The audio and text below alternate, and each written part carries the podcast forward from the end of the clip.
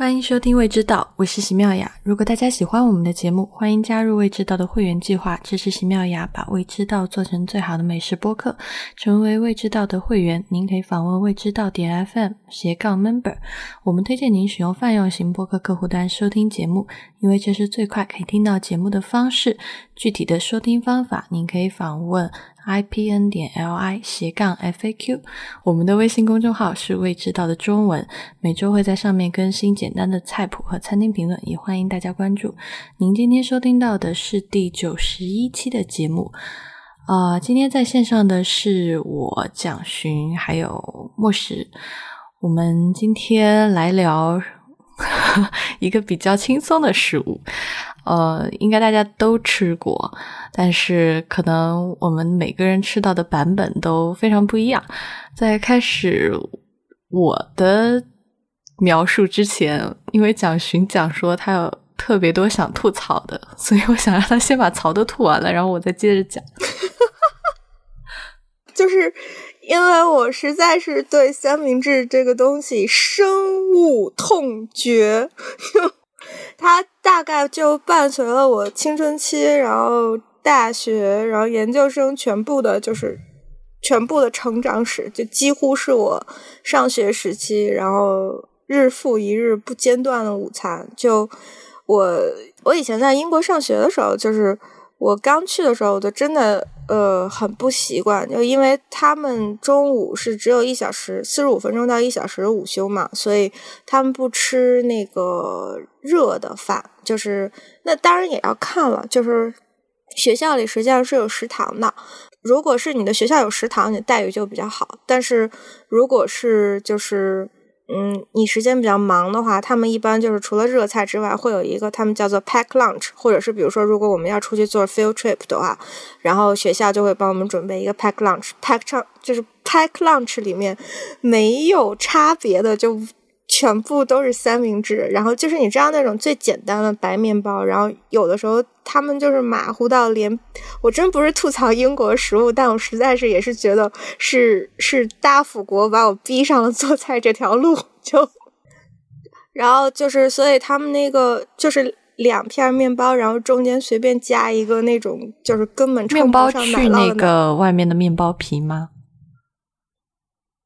有的时候他们会切掉，然后但是大部分时候就是会带着外面那个面包皮，OK，然后里面会加那个哦，有最常见的是两种馅，呃，一种是那个火腿加上一片根本称没有办法称之为奶酪的奶酪片，然后那什么叫根本没有办法称之为？因为奶酪是 suppose 是香的嘛，就不应该嚼上去像一片塑料片。它那个是加的是。再制的 cheese 吗？我不知道哎，但是是就是就是那种嗯，就是那种上面有塑料片，然后把塑料片揭下来之后啊，那就是啊，就是就是再制奶酪。嗯，然后莫石你跟大家科普一下什么是再制的 cheese 吧。好，就是我也想听。正常正常的 cheese 就是用呃牛奶把里面的酪蛋白沉淀出来，然后酪蛋白再发酵。就不同的 cheese 有不同的菌种和不同的发酵时间，然后存放时间不同，味道你存放的越久，你的味道就越重，然后它就越来越硬，因为水分在蒸发，越来越硬，嗯嗯，就越来越硬，嗯，就一般来说你要吃那种 cheese 就是切拿刀切嘛，就切成一片一片。再制奶酪一般就是就是它它这个凝固是靠用的那个明胶。就是呃，吉利丁来凝固的，然后凝固成那种一片一片的，所以它一般来说是啊。那它是奶酪吗？或者其他的，它呃原料肯定还是用奶呃用那个酪蛋白为原料做的。那它这样做的目的是什么呢？嗯，就比较比较容易卖吧，可能或者生产比较快，我觉得。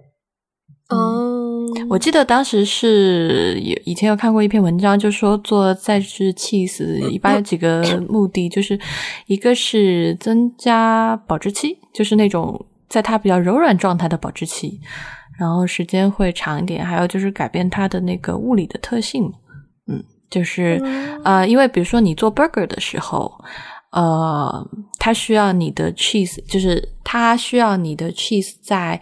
比较低的温度下面就能够融化，然后它就通过做成再制的，就可以达到这个熔点比较低的。哦明白了，嗯，这样你就比较快嘛。对，要不然你 一般的只是加热的那个 burger 上面加一片那个 cheese，它是不会就是融化掉拉丝的，嗯倒也不会拉丝啦，就是你吃 burger 的时候，你很少能吃到 拉丝的 cheese 吧？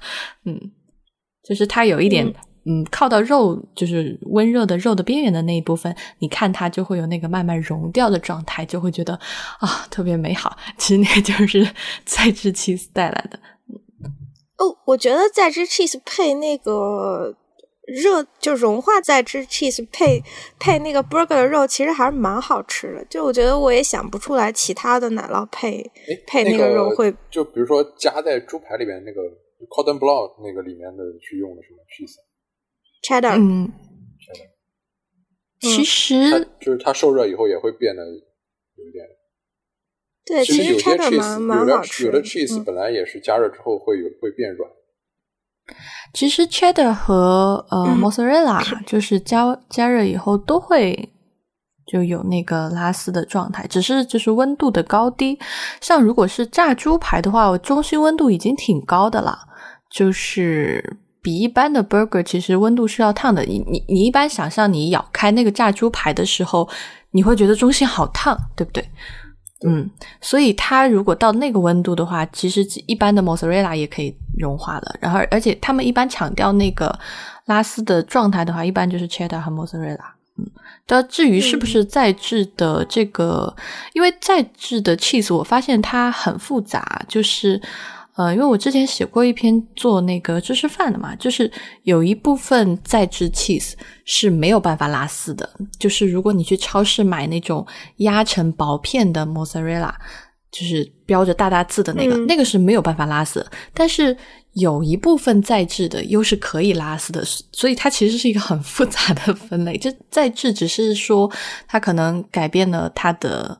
物理特性就是有人工处理这个环节，但是跟它最后的性能不一定是直接相关的关系。嗯，哦，好吧，我接着讲那三明治的馅儿，然后就是一片奶酪加一片火腿，然后火腿也不是真的火腿，嗯，然后另外一种馅就是切成那个圆片的黄瓜，然后加上配上那个美乃滋的，嗯，鸡蛋美乃滋吧 tuna 是什么？嗯，美乃滋的那个金枪鱼，对，然后就这两种，就就是你没有办法想象，就是日复一日，年复一年，然后每天中午吃那个东西，就是 你真的是就是 就让我让我想起来我在德国的时候，我在德国的时候中中午一开始还跟着他们去食堂吃点热的，因为当时还还觉得说一定要吃热的，后来 后来德国的。热的东西也不好吃，我决定还是吃三明治了。对、啊、你说的热的东西不好吃，是说香肠、酸菜什么的不好吃吗？哎呀，就是公司食堂的那些做的，其实、哦、其实每天还做的不一样，但是哎呀，公司食堂嘛。后来我就因为，而且公司食堂离我那栋楼又特别远，那个我我每次要走好远去吃。那你们公司食堂都做什么呀？你还记得吗？嗯，不记得了。对德国菜没有 惨痛的回忆，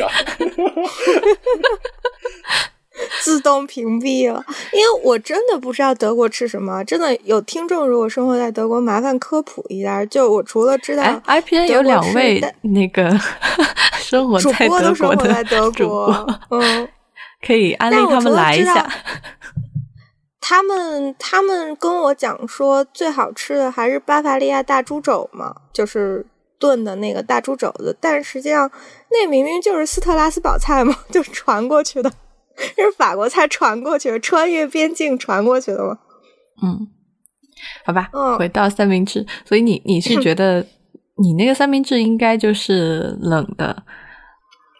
呃，有有，就是大多数是冷的，就中间加、嗯、呃，德国还是我在德国吃的就是德国自己的那种面包，就还不是用那种呃吐司。就是那会挺好吃的呀，哎，就还可以，还可以。就是但当时我可能还不太能习惯每天都吃。你说是那个 pretzel 吗？啊，不是 pretzel，一般他们早早饭吃。哦，那他们夹就是曾经吃了一段时间嗯，哎，其实那个我还觉得挺好吃的 pretzel 然后我第一次在德国吃到，他们把它割成一半，就从中间片开，然后抹了厚厚的黄油，嗯，就还挺好吃那。其实德国人烤面包还是蛮在行的。然后后来我不就来法国了嘛？我到法国来以后，就在欧洲各个地方玩嘛，就嗯吃过法国的巴盖三明治，然后意大利的帕尼诺，嗯，就我我我就是觉得说三明治这个东西根本就不能称为一顿饭嘛，就干嘛就是不要用所以他们三明治做午要喝下饭嘛午茶。就是英国人的中午饭对他们来说就是一个不丁事儿的事 一顿饭。对啊，然后我就觉得这个东西就就不对嘛，干嘛要这样嘛？好好吃可是那我有一个？问题，你觉得他们下午茶点里面的那种小小的咸三明治好吃吗？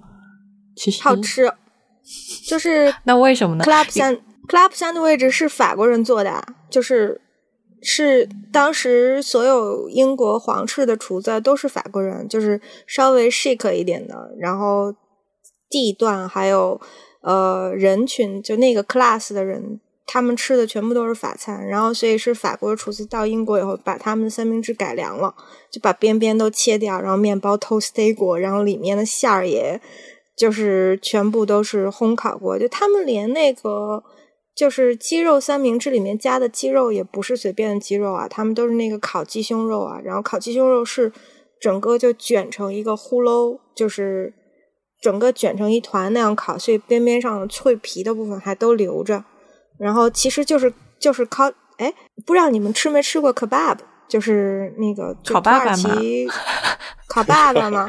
对嘛？就其实那个 club sandwich 就是高级烤爸爸嘛，就是好吃的，就。但我是记得英式的三明治有鸡肉的，但最多的还是金枪鱼和就是 鸡蛋的，金枪鸡蛋的啊有有一个黄瓜三明治嘛，就吃下午茶的时候，对，那个也很好吃。黄瓜三明治是什么？，cucumber sandwich 是什么？里面是加了黄瓜，只有黄瓜？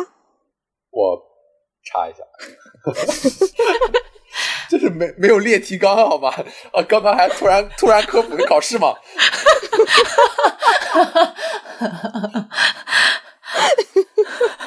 不是，不是，这里面只加黄瓜，没有我以为你知道东西很奇怪。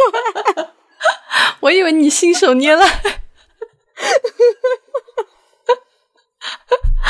原来科学家都是要提纲。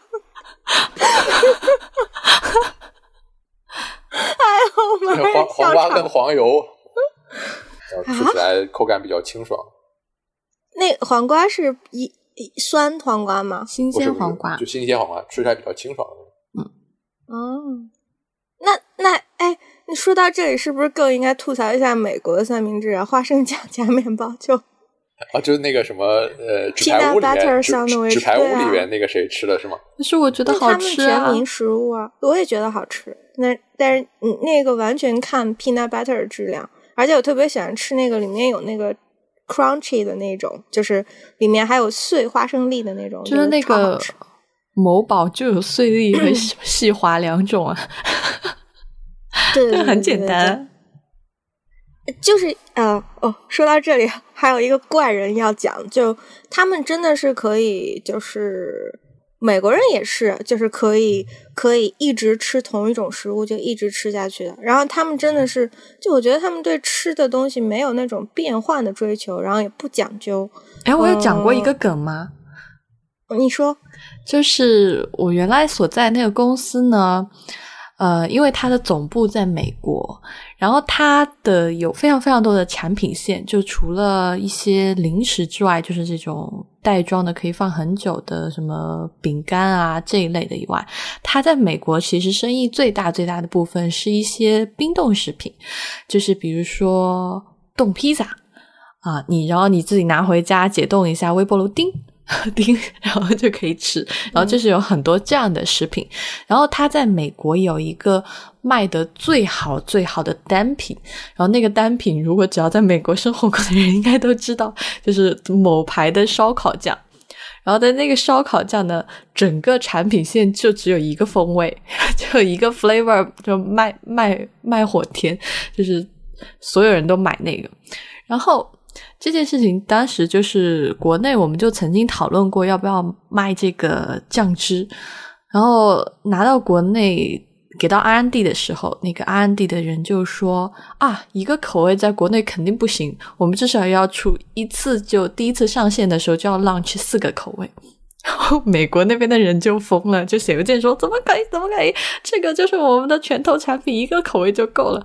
然后后来这一支产品呢，就嗯无疾而终，就没有上线。但我们在国内的很多饼干，比如说就是有一些饼干会有八个口味。有一次我去国外开会的时候。然后那个当时与会就有其他国家，有欧洲，当然有法国，呃，美国的人都有过来。然后我就听他们，就那会儿没有中国人，他们就有一个小 group 就在聊天，就说你们知道吗？中国的某某饼干竟然有八个口味。然后说怎么可能？这个世界上有人会喜欢八个口味的饼干？一个口味就可以了。所以就是美国人他们是。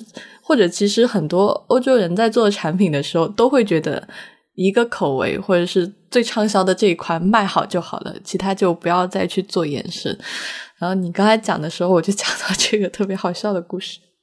哦，真的，你知道吗？他们还有人在 Facebook，就最近 Facebook 还有 Instagram 上有一个很火的帖，就是他们把所有日本那个 KitKat 的那个就是巧克力棒棒。所有的日本口味都列出来，然后后面画了很多个惊叹号，就说日本人也吃太花了吧？因为他们有那个 KitKat 有什么抹茶巧克力口味，然后里面还有还有樱花的，就那种呃好多各种不一样的变化。然后那我可以接着 KitKat 讲下去吗？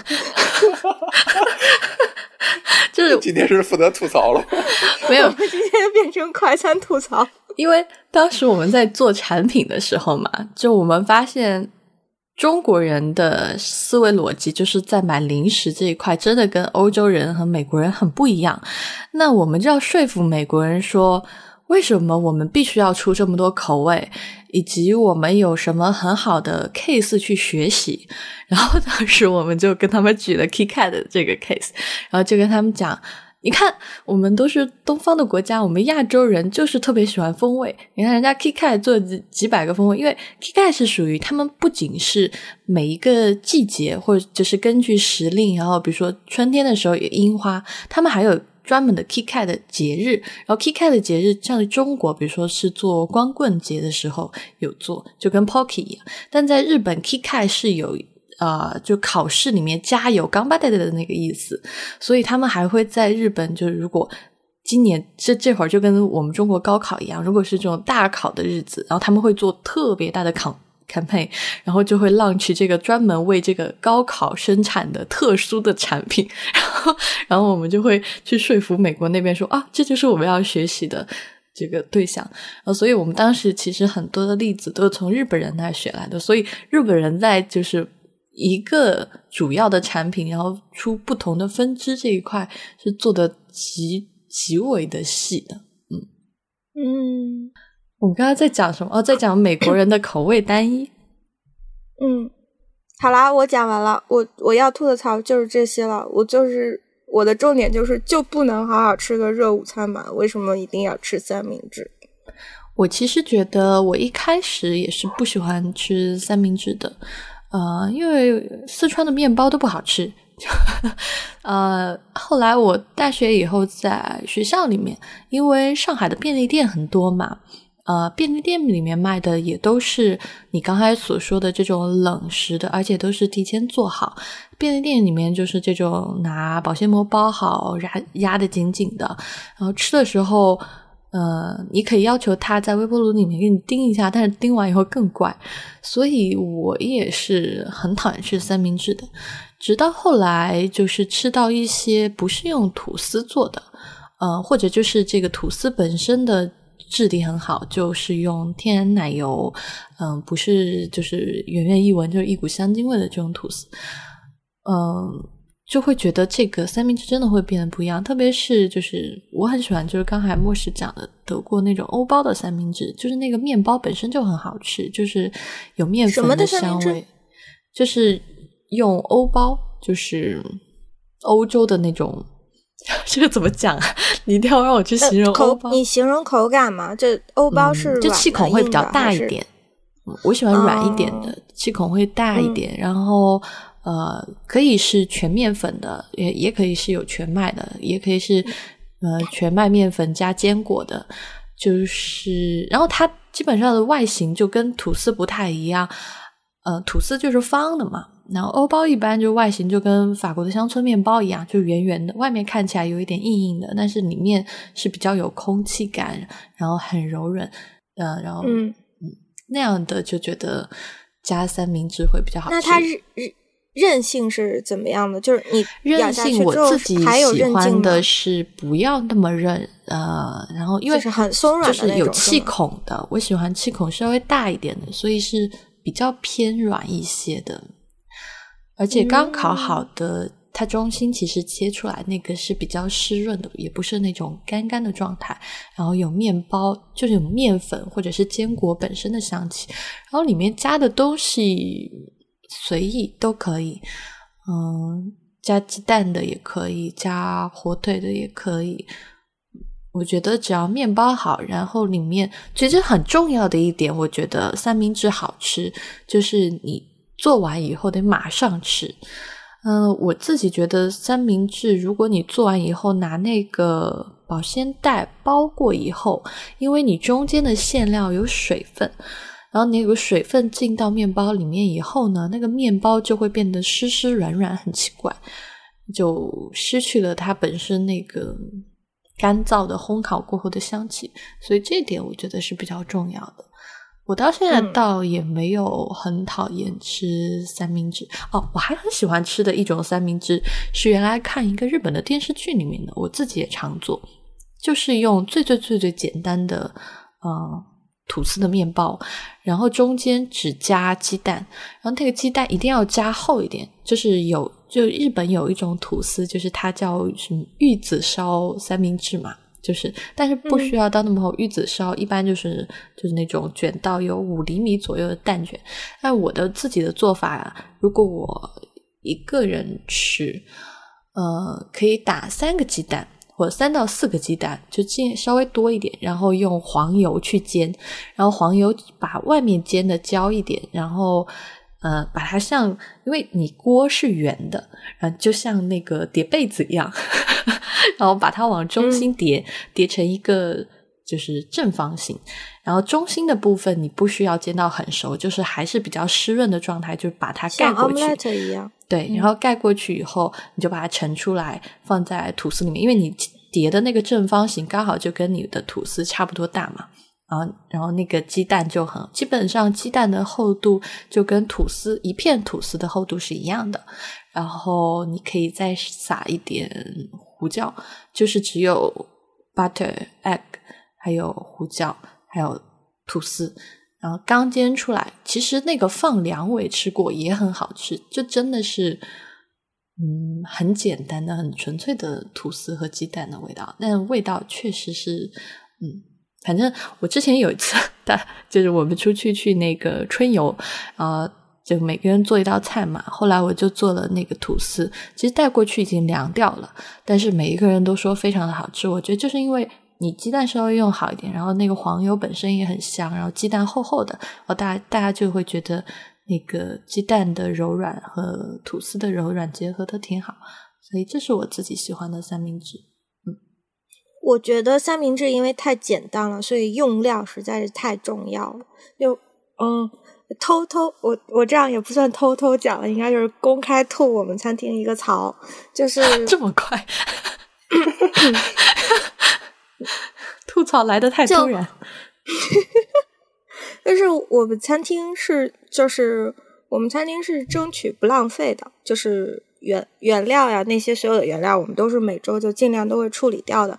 所以，我们每一周的周六的晚上，就是有一个特别特别简单、特别特别短的那个 menu。就我们不会做我们平常做的那个大的 grand menu，我们就是做一个根本没有在分类的，可能有大概不到十个选择这样的 menu。然后，我不是说大家周六晚上不要来我们餐厅吃饭啊，但是我们周六晚上的 menu 就是全部是用我们这个星期没有用掉的原料 设设计的。哎，就是这个比如说我们其实以后可以开一个话题，就是什么时间不应该去，就是哪些餐厅不应该去什么样的餐。什么样的时间吃？比如说日料店，你不应该在什么样的时间去吃？啊、火锅店不应该在什么样的时间去吃？对 对对，进食还有去了餐厅以后应该怎么点菜才比较才比较能赚到。好吧，你你这么快就把草吐完了。嗯，然后所以我们就是会在周，因为我们餐厅的 menu 是每天每顿都在换的，就是会根据不同的那个呃，就是 product 的 arrival 设计餐单。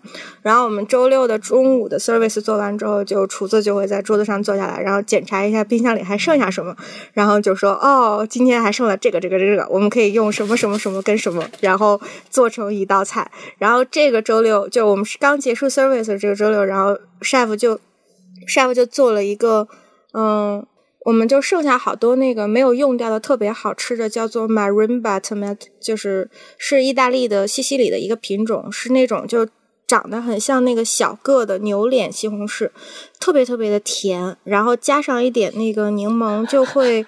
就是会变得特别特别的香甜，然后我们用那个 marimba 的那个 tomato 把它切成片，然后呃自己做了一个 mayonnaise，然后放放在那个烤的法棍上面，然后上面铺满了我们 chef 自己烤的那个乳猪肉，就整个的那个乳猪，但是乳猪是新鲜的了，那是因为那个是我们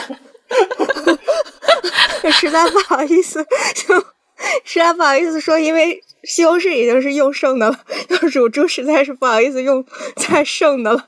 然后，然后就是那个菜，就烤的那个，他们是会把那个乳猪全部都去骨，然后把它卷成一个卷，然后外面用那个呃线全部都绑好，最后它出来以后就是一个长条的，嗯、整条非常长的那个烤乳猪的那个长条肉，然后外面那些就是你知道就很像那个广东的烧腊，就外面的脆皮啊什么的都很香，然后烤的酥脆，然后它就会一片一片把那个乳猪肉片下来，然后摆在那个三明治上面，上面再放一点沙拉，就那个乳猪叫做 porchetta，然后我们。就周六的晚上就卖了好多好多的 porchetta，就那个三明治的原料本身特别特别的重要，因为比如说西红柿，你用那个 round toma tomato 也是用，但是你用 marimba 的 tomato 那个那个甜味就全部都被引出来了，所以我其实周六晚上挺好的呀。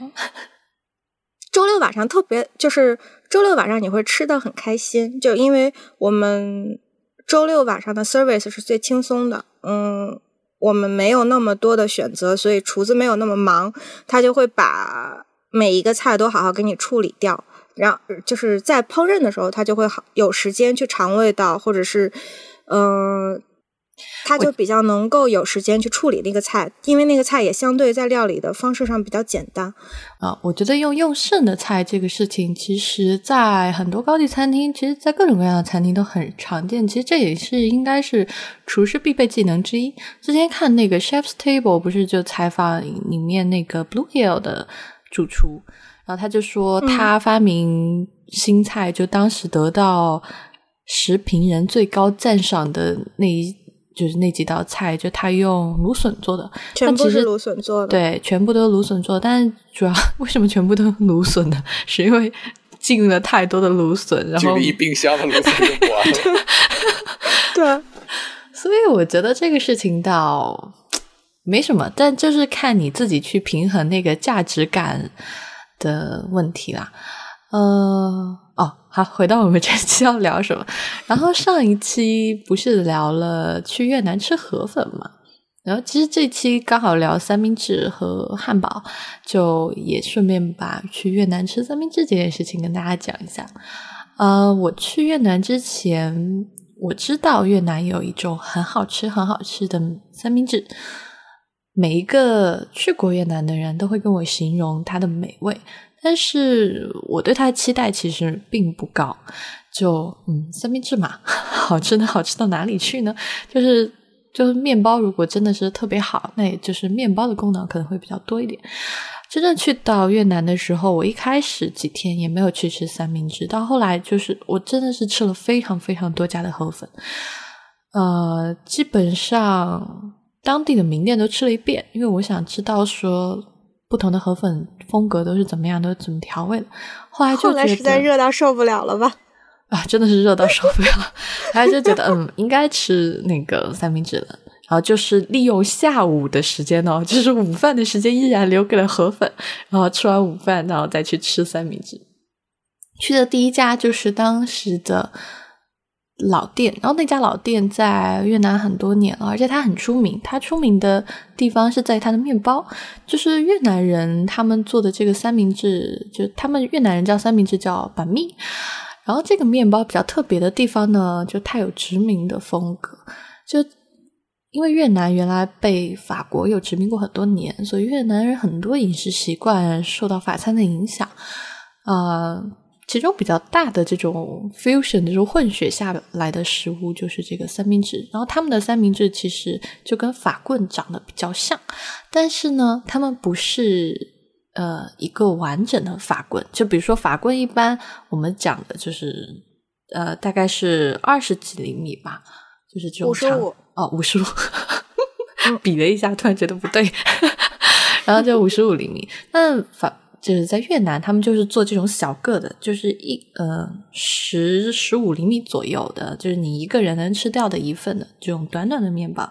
然后它除了个头比较小以外呢，它还有一个比较特别的，因为东方人吃面包都喜欢吃的软一点，然后越南这个地方有产米，于是他们就在面包里面的那个面粉里加了米粉，加了米粉以后呢，就是面包会变得比较柔软。然后比较蓬松。其实现在日本也有一种面包叫米面包。呃，我上次去那个日本的那个餐厅是啊，我一下想不起来那个 Legal High 对。所以他们是在面包的那个粉面粉里面加了加了米的。嗯，日本的米面包是有只用米的和有面粉和米就是混调出来的米面。就是这个叫米面包的东西。我嗯，我想问科学家一个问题：那米粉能发酵吗？科学家可以发酵啊。就是你把酵母放到米粉里面，它也会发酵成面包那种面团样吗？呃，就是米和面不同的地方只在那个 gluten，就是只在面筋蛋白，其他淀粉是有的，其他蛋白也是有的。哦，好，那你接着讲。然后越南的这个面包呢，就是吃起来很就是蓬松感非常好，然后空气感也很好，比较柔软。就是当然你不跟你讲它加了米粉，你是不太闻得出来里面有米味的。那你慢慢去嚼，你会觉得它那个甜度是跟普通的面包是不太一样，会我觉得甜度会稍微高一点，有米香，嗯，就是最后有回甘。那面包本身就很好吃啊！我去的这第一家呢，它出名就出名在它的面包，而且它因为它原来的店很大，所以它还给其他的三明治店，就是 有一些三明治店就可能只自己做馅料，然后面包就从别的地方就是进货。那它就是一个比较大的这种供应商，就他自己的面包供给很多家店铺。当时去的那一家就。看着就去就做之前，他都会帮你把面包烘烤一下，就烤的脆脆的。然后面包本身就是一个惊喜，但最让人惊喜的就是它的那个馅料。就越南人吃三明治的馅料真的是极多，就一般我们去吃就是什么黄瓜、金枪鱼、蔬菜，呃，差不多了。然后越南人一般都会有。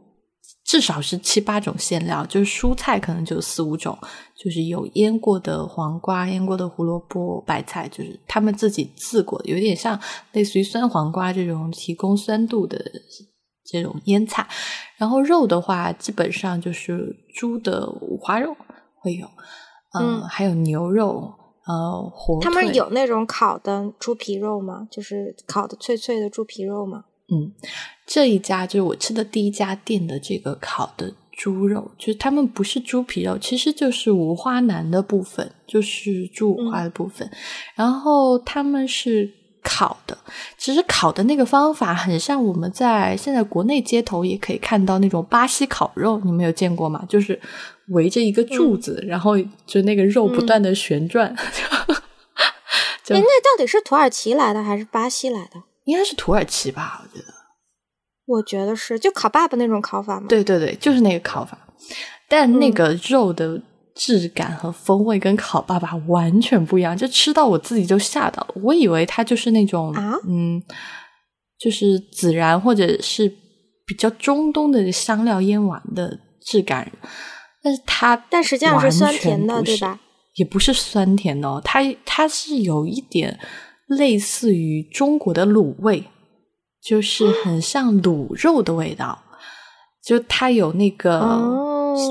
什么八角、桂皮的香料的那个香，还有酱油，用酱油了吗？有有用，但它又有一点就是当地的，我感觉是罗勒什么的那种香味，就是它是一个中国和越南的融合体，而且它那个肉不是那种烤的比较老的，是很多汁，非常柔软。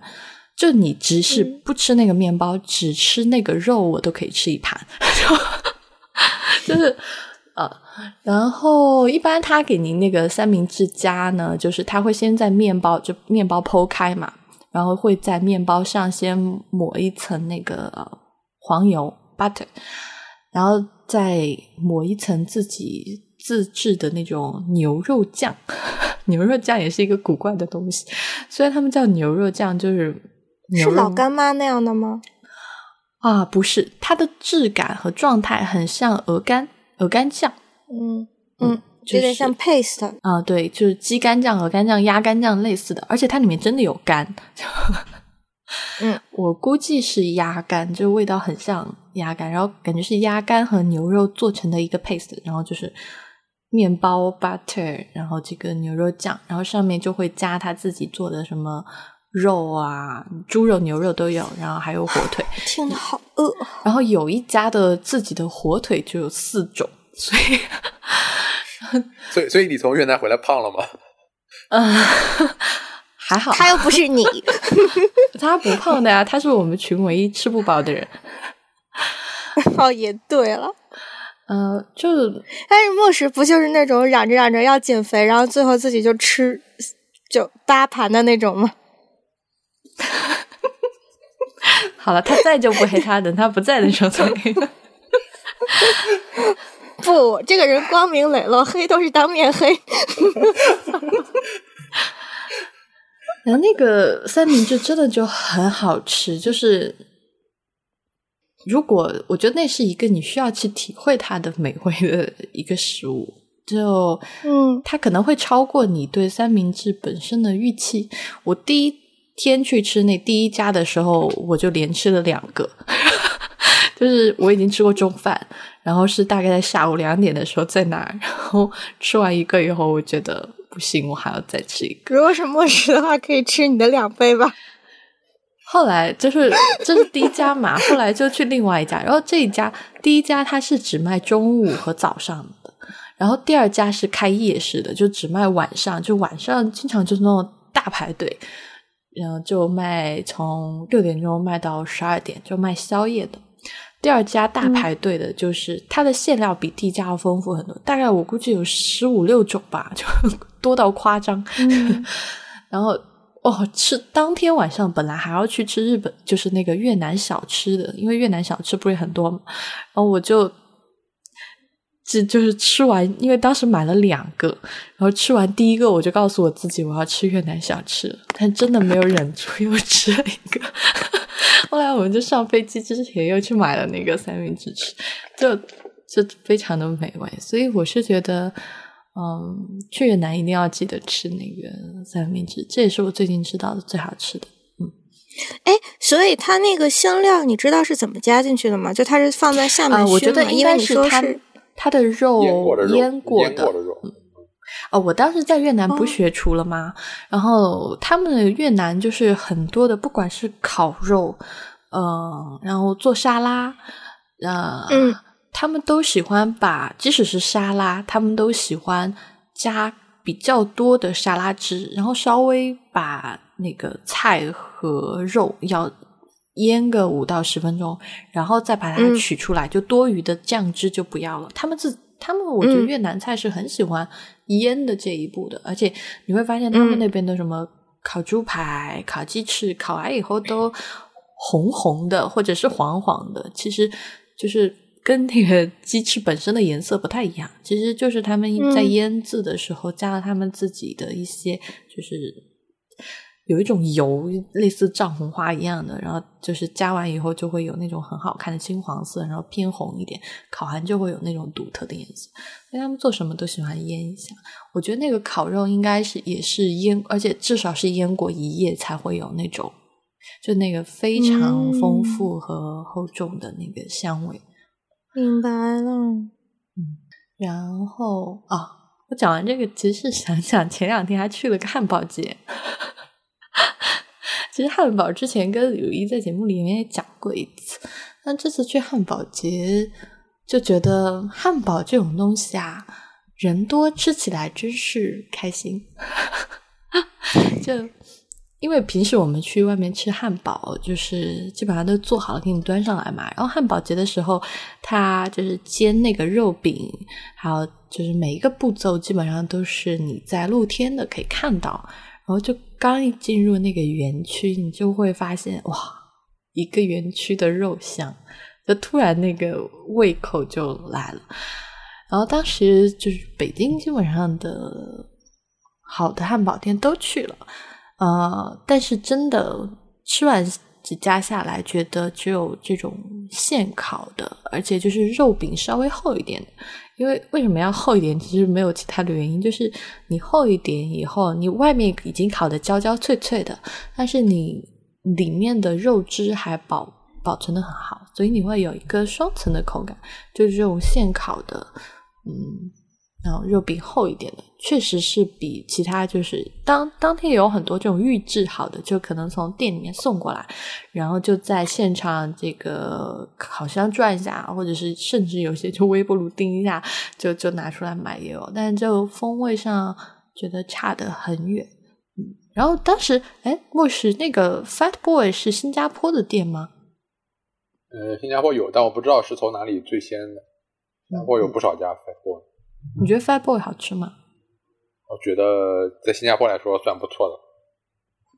嗯，当时那个 Fat Boy 也是他把自己的师傅，还有就是那个就是烤肉的设备什么的，就煎肉的设备，其实他们不是烤的，就是在那个铁板上煎熟的，就也带去了。然后他们家也排队很长，吃下来觉得也还挺好吃的。啊，就是对薇娅来说有一个不变的规律嘛，就只要她觉得好吃的东西就是肉多嘛。我怎么觉得我来做节目 果然都是当面黑啊？不是这样的，我一定要想一想，我有什么吃过很好的素的三明治和。你慢慢想，我给你时间，你慢慢圆。哎，我自己做过一个呃牛油果做的三明治，就是出去野餐的时候，就是吐司烤一下，不过还是加了肉，加了肉松。啊，我不喜欢肉松。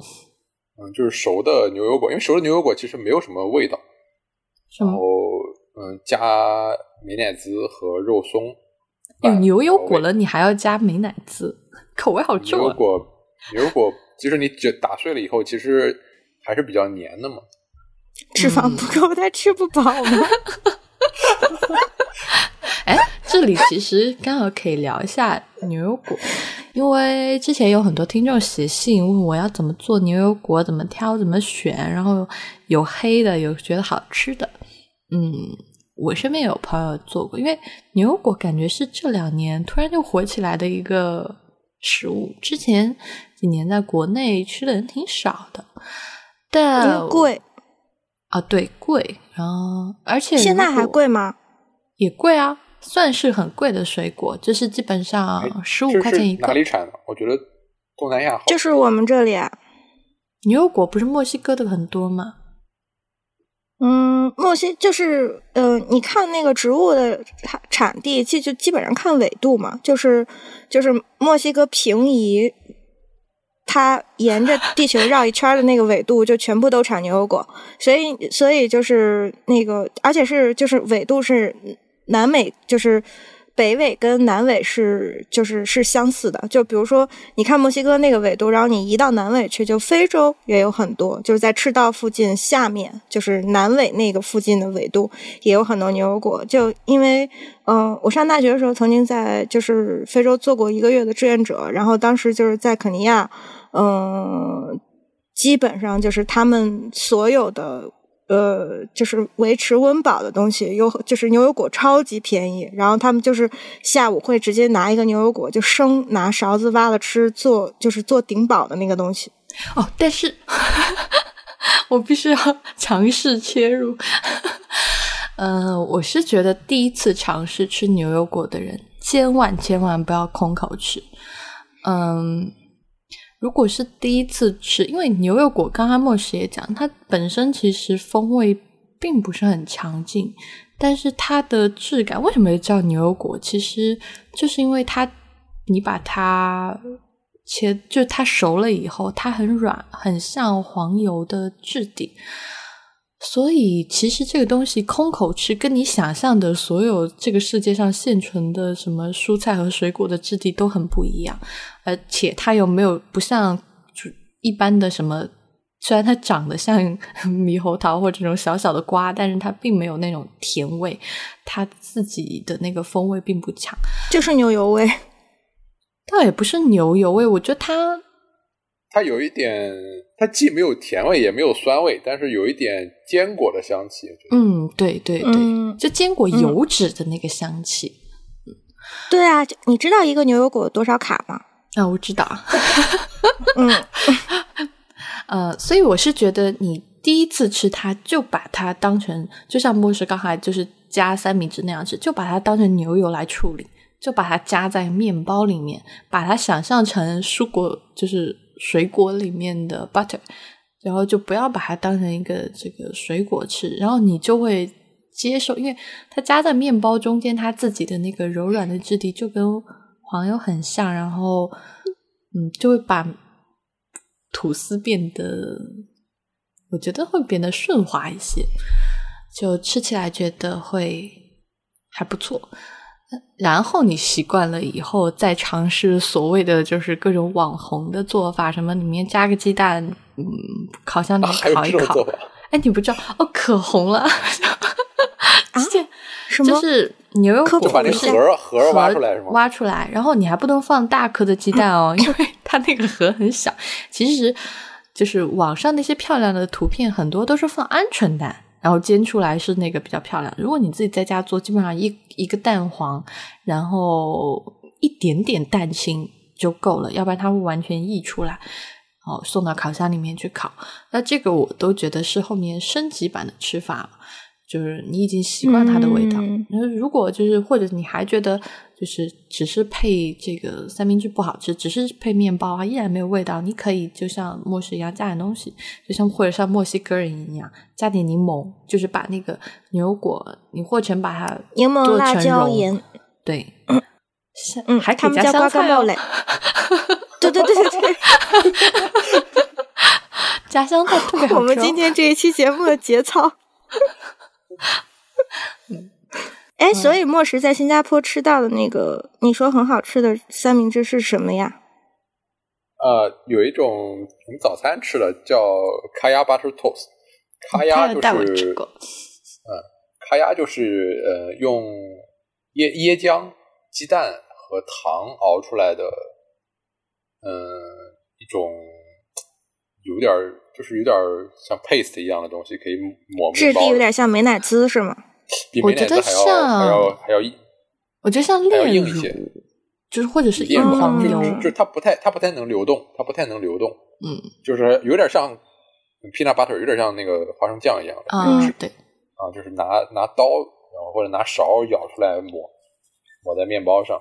然后，但是光吃这个就特别的腻，就因为特别甜。通常来说，加了糖的比较多。嗯，蛋的话，有的用鸭蛋，有的用鸡蛋。然后我还吃过用什么？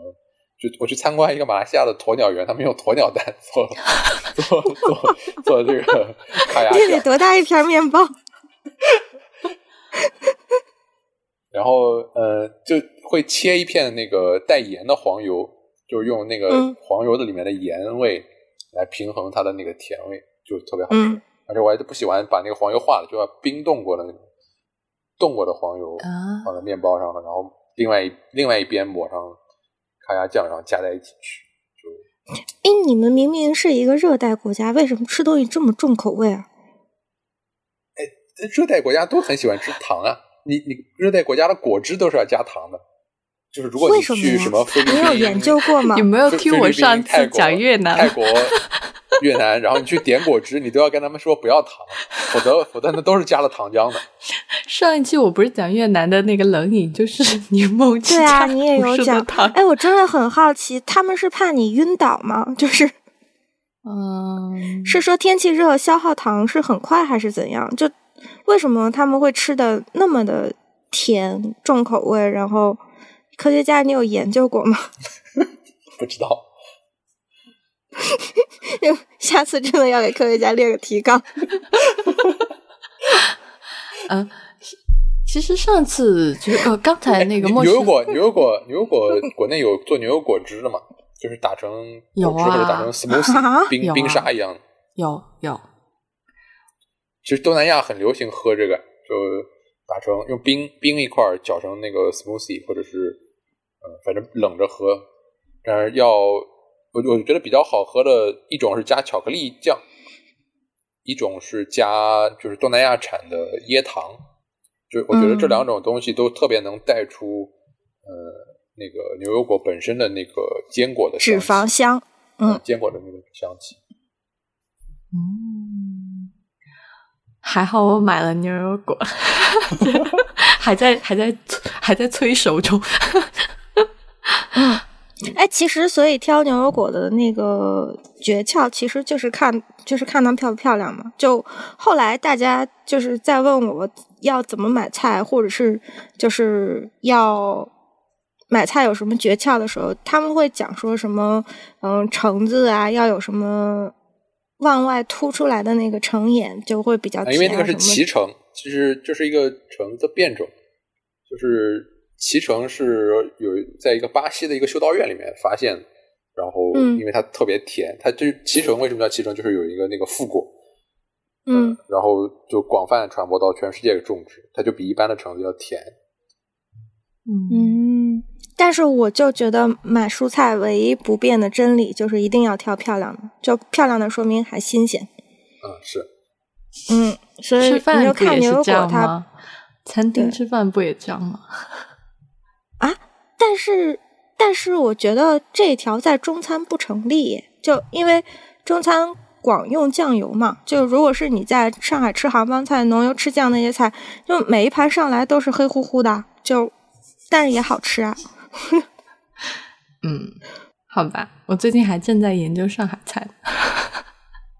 哎，回头再讲。我真的很喜欢，对我真的很喜欢那个区域那个位置。就米其林当时说要进中国的时候，我还在想说，哎，他地方挑的可真是够好的。就那整个那一片区域全部都是，就像嗯，南京、苏杭、扬州，包括。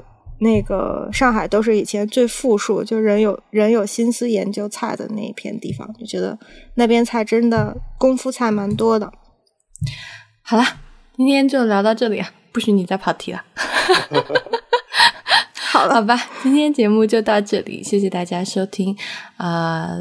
欢迎大家加入未知道会员计划，大家可以访问未知道点 FM 斜杠 member，我们的微信公众号是未知道的中文。啊，同时也欢迎大家收听 IPN 播客网络旗下另外几档节目：《一天世界》、《太医来了》、《内核恐慌》、《流行通信无次元印象博物志》、《选美陛下观》。我们下期再见啦，拜拜，